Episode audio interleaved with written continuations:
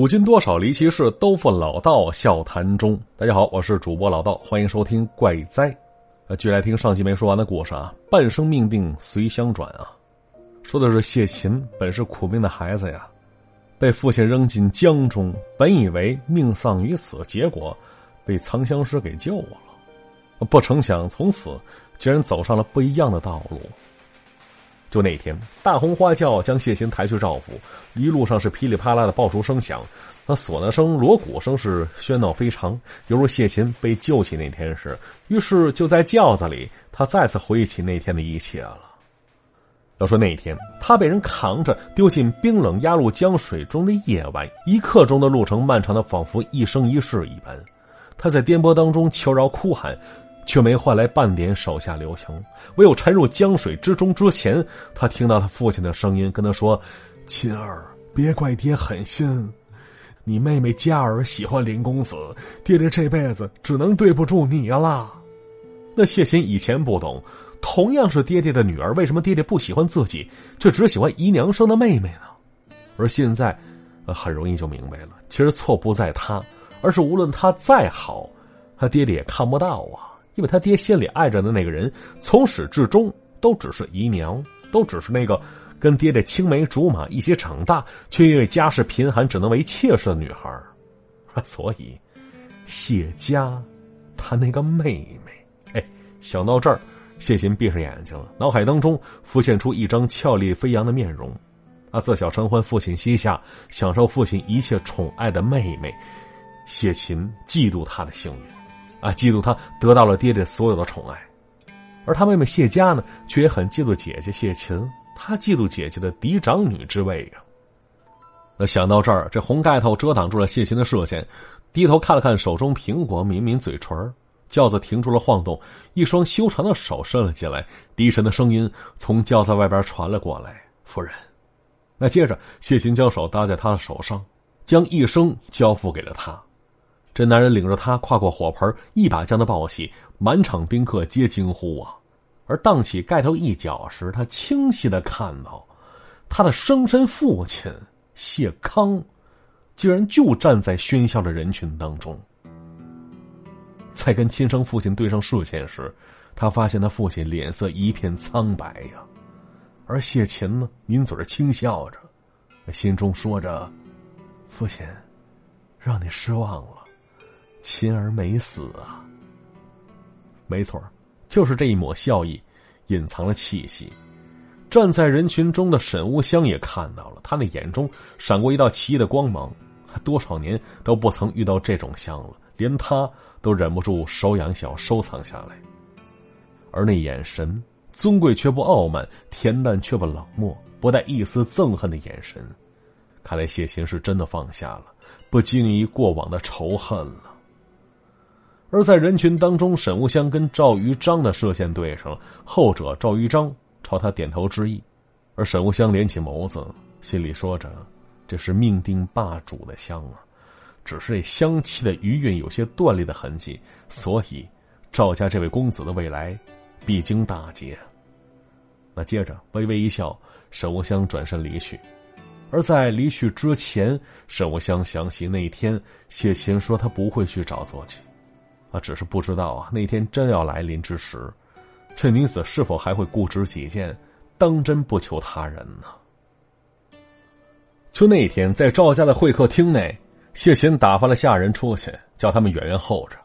呃，看着谢康，他那父亲说了句：“父亲，没想到是吧？您煞费苦心抛进河里的女儿，不但没死，反而嫁给了赵玉章了。”没错。谢琴确实没死。他父亲本想淹死谢琴，让他妹妹谢家顶而替之，对外宣称死的是谢家二小姐谢家。要说这件事传出，林谢二家趁热效期，把婚事很快就办了。那嫁给林家的依旧是谢家大小姐，所谓的谢琴，只没人知道那谢琴是谢家办的。因为啊，养在深闺的大小姐，那有几个人知道他们长得什么样？又有多少人会认为一个父亲会下手害死自己的闺女呢？要说这手偷龙转凤用的如此巧妙，让谢琴都暗自佩服，又十分感叹。先说为了自己的妹妹，父亲，你还真是无所不用其极呢。那此时谢康沉默半晌，说了句：“琴儿，是为父对不住你啊。但是现如今你嫁得好，以后一生一世荣华富贵，你能不能放过父亲跟你妹妹呀？毕竟我们谢家也养育了你十八载呀。”没错，她嫁的确实好，她嫁给了北方最有权势的军阀。但听到自己生身父亲提到养育之恩时，谢琴依然忍不住觉得好笑啊，心说自己如今嫁的好，便要感谢曾经想要杀死自己的人吗？他因为谢家养育了自己十八年，所以便能对自己为所欲为了。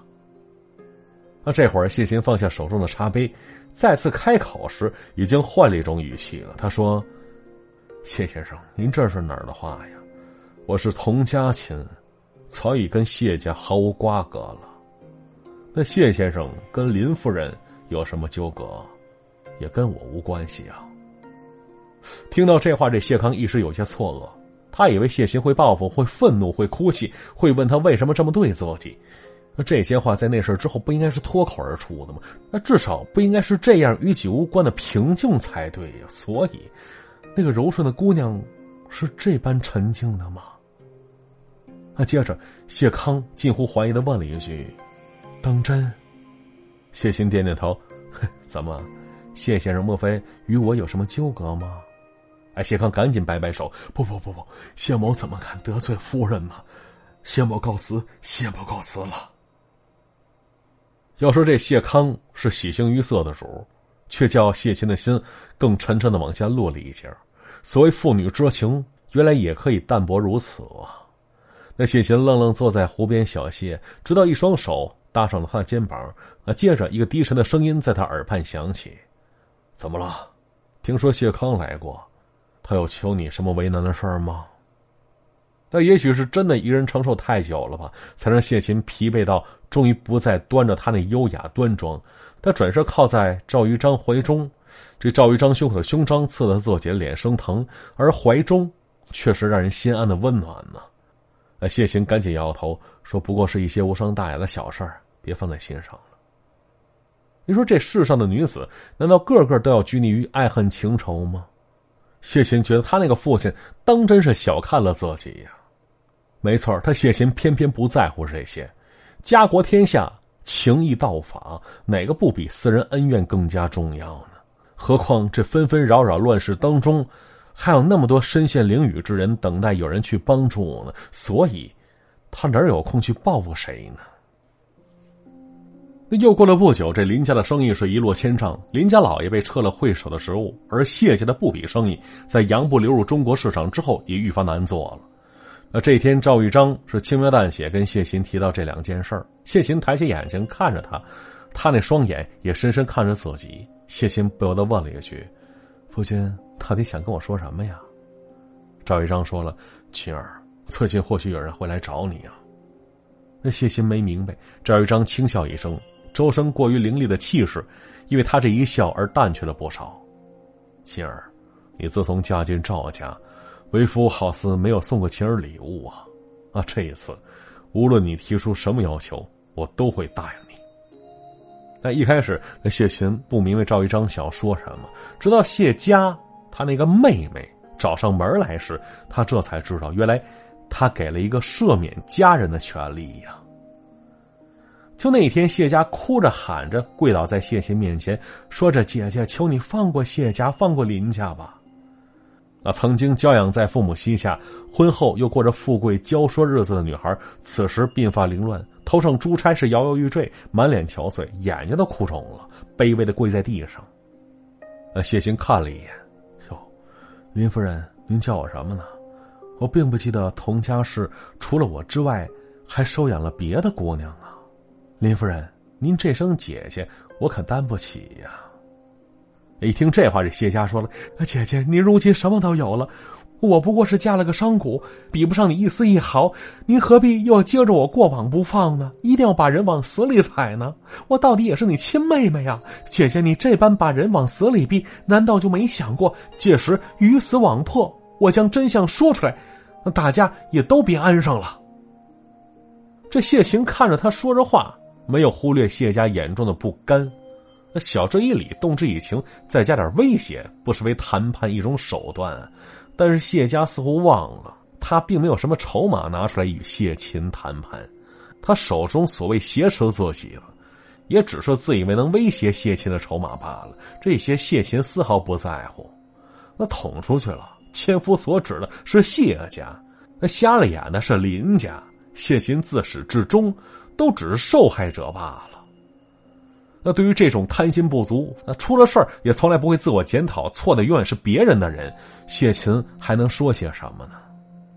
他只是轻轻笑了一声：“嘿，管家，送林夫人出去吧。”那谢家走后，管家回来复命。呃，谢琴又说了：“说派几个人跟着谢家，不要让他去报社或者是与赵家有过节的人家。”啊，结果管家回复说：“说少爷呀，早已经吩咐过了。”那谢琴一愣，心说：“他果然什么都知道。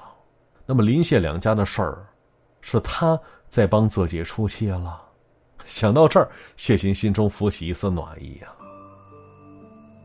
而再说另一边，那谢家啊，至今一直以为是谢琴在报复他们，但谢家的生意，谢琴是真的没去干涉。羊不便宜啊，百姓要买哪样是百姓的选择，这哪是他一人可以干预的事儿呢？但林家的事儿啊，确实是赵玉章做的。沈乌香那藏香师并没有离开京都，在赵玉章和谢琴成亲之后，赵玉章找过他，了解了当天那救起谢琴的经过，心中便明白了谢康打那主意，于是筹划了一出戏码。那早起清晨，是赵玉章难得没去军中，而是和出醒的谢琴说着话，问了一句：“娘子，解气吗？”这谢琴一愣，当即明白他说的是什么事儿了，有些好笑，问了一句：“解气？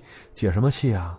你不过是送我顺水人情，夫君为什么料理林家？恐怕只有你自己心里最清楚吧。”要说赵玉章能做到这个位置，绝不是那种顺着自己情绪为所欲为之人，就这男人心很大，能包容天下的那般大。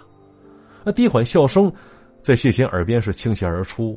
赵玉章说：“哎呀，我真是娶了个玲珑剔透的夫人呢。”可接着，这赵玉章眼中寒光一闪，他说：“说林家的人勾结俄国人贩卖军火，那自以为瞒天过海呢。”哎，说完这话，他轻哼一声，眼底闪过一抹嗜血的光芒那商会会长本该带头支持民族工业，如果是别的军阀也就算了，偏偏是外国人，在他眼根底下做这种龌龊之事。若不是看在谢琴份上，他就不会只是将林家搞垮而已，而是直接让人秘密处决了他呀。那接着，这视线落在表情淡淡的女子身上，赵一章伸手执起谢琴一缕长发，在手中把玩着，啊，似乎是随口说了一句：“娘子，你父亲也有参与啊。”而接着，那谢琴缓缓说：“夫君，我父亲是童家大人，我是童家亲。”我是你的夫人，夫君呐，你不必为我顾虑那么多的。要说昨日种种，譬如昨日之死，那早在被谢康丢入鸭绿江中，过去的他便已经死了。不去寻仇，是他对谢家十八年养育之恩的酬谢。那除此之外，再无他物了。这谢琴虽然自幼长在闺中，也知道热爱自己国家呀。况且他深受童家世，还有赵家大恩，怎能为一己私欲就阻碍军国大事呢？所以赵玉章伸手将谢琴揽入怀中，似慰叹般的说了一句：“这小傻瓜。”那到这儿呢，这故事显然没结束呢。后续如何，我们下集继续说。我是主播老道，下集再见。